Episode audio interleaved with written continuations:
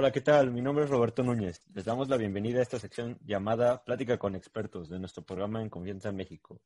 Me acompaña mi compañera y gran amiga, la gran locutora Angélica López. Hola, muy buenas tardes. Un saludo para mis compañeros, invitados y nuestro querido público. El día de hoy tendremos unos grandes invitados, expertos en el tema. Sí, en efecto, un tema muy interesante.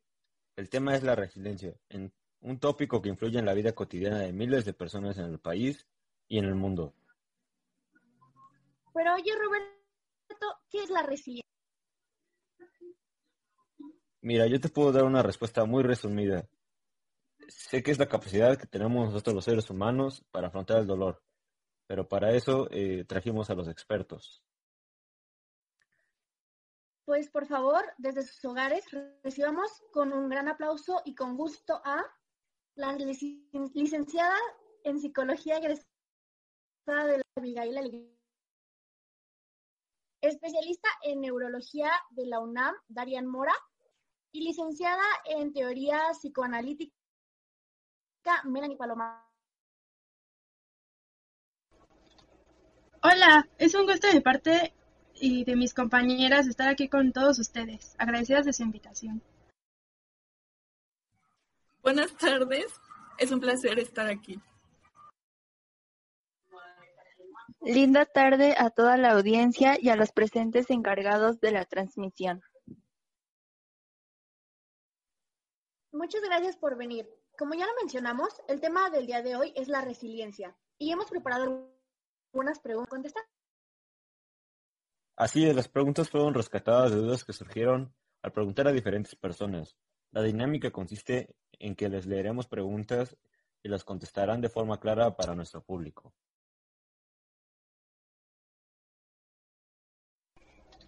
Ok, se entendió todo. Vale, pues empezamos con la primera pregunta. ¿Qué es la resiliencia? Eh, esta eh, la resiliencia es la capacidad de sobreponerse a momentos críticos y adaptarse luego de experimentar alguna situación inusual e inesperada. Pues yo creo que es la capacidad de aceptación y adaptación a un cambio o situación de dolor emocional y resultar fortalecido de esta, asumiéndola con una actitud positiva. Ah, es la capacidad para adaptarse levemente con resultados positivos frente a situaciones adversas. Vaya, entonces, ¿en qué ocuparíamos la resiliencia? Se ocupa en la capacidad de afrontar la adversidad, desde la neurociencia se considera que las personas más resilientes tienen mayor equilibrio emocional frente a las situaciones de estrés, soportando mejor la presión. En las circunstancias de adversidad, el ser humano intenta y tiene que superar las situaciones traumáticas por las que ha... Muy bien, eh, entendí que hablan de situaciones que el ser humano tiene que afrontar, lo que nos lleva a la siguiente pregunta. ¿Cuáles son los factores que vulneran al individuo? Pues están las de carácter personal, social, como la adversidad, el dolor emocional, una situación de estrés o un trauma, o sea, puede ser muchas cosas. Eh, ¿me, puedes dar algún ejemplo eh, de alguna de estas situaciones en la vida cotidiana? ¿Qué emocionativas? Puede ir desde la pérdida de alguien hasta una mala calificación o algo así. Y es como el aprendizaje que vamos a tener de esto y cómo resultar fortalecido este tipo de situaciones. Muy bien, muchas gracias. Eh, Angélica, ¿nos puedes leer la siguiente pregunta, por favor? Claro que sí. Entonces, ¿cuándo es que una persona deja de vivir y se vuelve una persona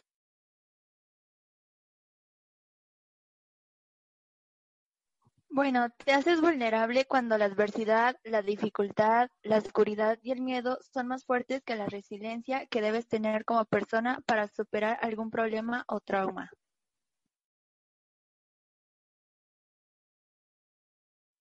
Vale, vale, me parece muy bien tu respuesta. Eh, la siguiente pregunta es, ¿cuál es la relación de la resiliencia con la autoconfianza? Ah, pues yo considero que es alguien que se tiene la suficiente autoconfianza que conocerá qué tipo de situaciones lo afectan o causan adversidad y conocerá la forma en que podrá actuar y sobreponerse a ella. Ok, entonces mencionaron mucho de este tipo emocional, que es lo que afecta directamente la resiliencia. Entonces, ¿qué relación tienen las emociones con la resiliencia? Bueno, pues la relación que existe entre estas es que una persona con una alta autoconfianza y autoestima tendrá una mayor capacidad, capacidad de sobreponerse a cualquier dificultad que se le presente y a cualquier de la mejor. Una de las claves de la relación entre inteligencia emocional y resiliencia radica en el hecho de que los eventos estresantes tienen inherentemente Estamos hablando de la resiliencia. Entonces, eh, ese proceso se consigue cuando identificamos las emociones que son peso, o sea, de peso para nosotros y nos enfocamos en manejarlas y controlarlas de manera que no nos estanquemos en estas. Eh, por parte de nuestras invitadas, eh, y Angélica, ¿nos podrías ayudar a leer la siguiente pregunta, por favor? Claro, entonces, ya con toda esta información que nos están dando, ¿cómo yo puedo saber si soy una persona resiliente y cómo saber si alguien más.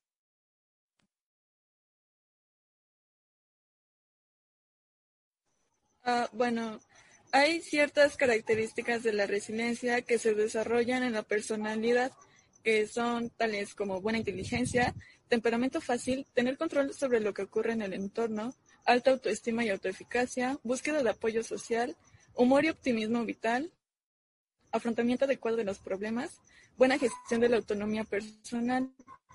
La resiliencia es vista como un proceso dinámico donde las influencias del ambiente y del individuo interactúan.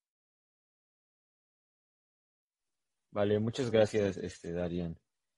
La siguiente pregunta, eh, derivada de, estos, estas características, eh, ¿cuál es la ventaja de ser alguien, alguien resiliente?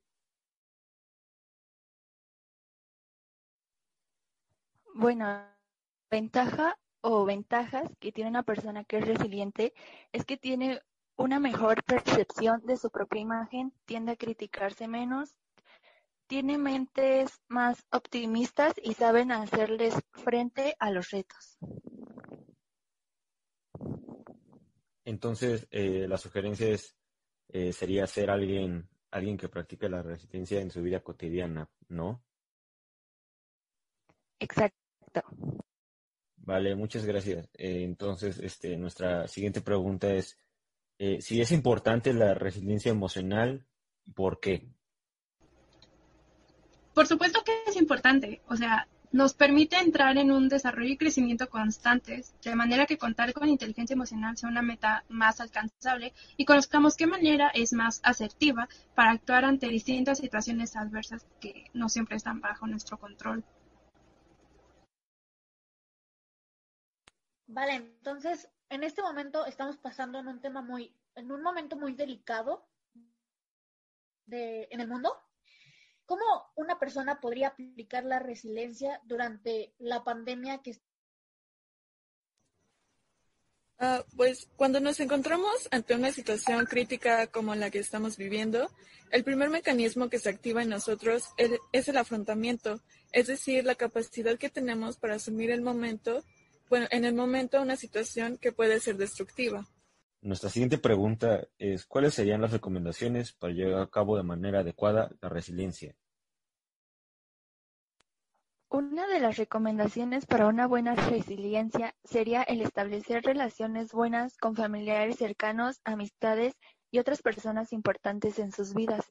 El evitar ver las crisis como obstáculos insuperables, aceptar que el cambio es parte de la vida, llevar a cabo acciones decisivas, buscar oportunidades para descubrirse a sí mismos, cultivar visiones positivas de sí mismos, entre otras más.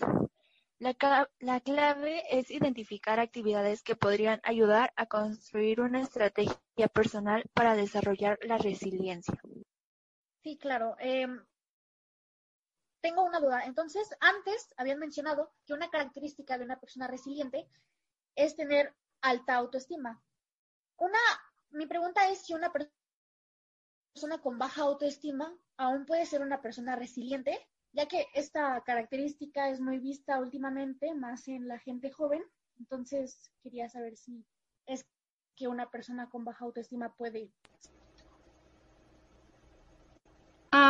puede que no, porque como sabemos, la, el autoestima es como la percepción eh, que tenemos de nosotros mismos, que con qué imagen nos vemos. Y si esta no tiende a ser muy buena, o sea, nos enfocamos mucho en nuestros defectos, en las cosas que hacemos mal, eh, afrontar este tipo de situaciones negativas se va a convertir en un proceso más difícil. Entonces, no es posible tener una alta resiliencia sin una alta capacidad de autoestima bien desarrollada. Bien, pues muchas gracias por sus respuestas. Eh, se nos han acabado las preguntas, aunque bien podríamos estar toda la tarde hablando de este tema tan interesante y con personas tan agradables y preparadas como lo son nuestras invitadas del día de hoy.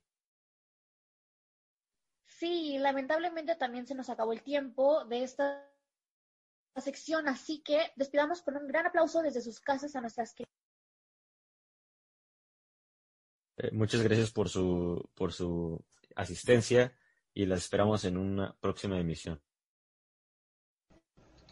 Muchas gracias a ustedes por invitarnos y permitirnos eh, hablar un poco sobre este tema que realmente es muy importante y qué bueno que se esté difundiendo y eso. Gracias, que tengan linda tarde. Muchas gracias, linda tarde. Muchas gracias, linda tarde igual.